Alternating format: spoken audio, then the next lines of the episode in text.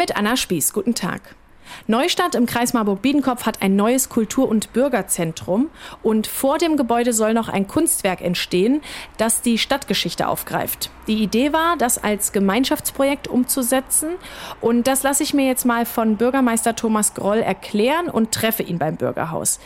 Herr Groll, was ist denn damit gemeint? Wir hatten den Ansatz zu sagen, die, die dieses Gebäude nutzen, nämlich Kinder, Menschen mit Behinderung, die sollen das Kunstwerk gestalten. Und wir haben dann als Ausgangspunkt genommen eine Sage von Junker Hans, der ja den größten Fachwerkgrundbau der Welt, den Junker Hansenturm, erbaut hat. Genau. Und dann haben Kinder und ältere Menschen verschiedene Figuren gezeichnet, die dann zu einem Gesamtkunstwerk zusammengefügt werden. Im Mittelpunkt steht eben der Junker Hans und drumherum stehen verschiedene Menschen und Tiere. Die Modelle dafür sind jetzt fertig und die baue ich mit dem Künstler Hans Schohl mal auf.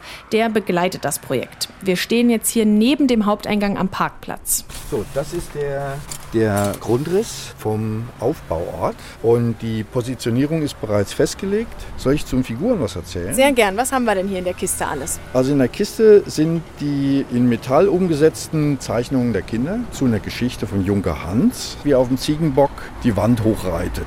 Und unten stehen die Leute, die begeistert, erstaunt, verwirrt zugucken, aber auch Hunde, Katzen, Hühner. Auch der Bürgermeister mit Amtskette. Ich baue das jetzt erstmal auf, dass Sie das Ensemble sehen. So, Sehr gut. Ich gucken. Sie können alle helfen. Sie Ja. müssen alle nummeriert sein, die Figuren.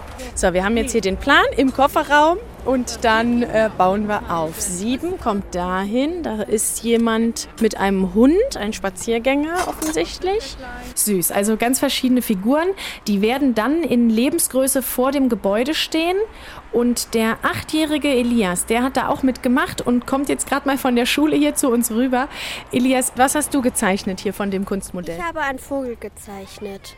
Und wie ist das alles entstanden? Ich bin bei den Pfadfindern und dann sind wir hier rüber spaziert und dann haben wir das gemacht. Nächstes Jahr im Mai soll das Kunstwerk dann eingeweiht werden, passend zum Stadtgeburtstag. Vom Kultur- und Bürgerzentrum in Neustadt, Anna Spieß.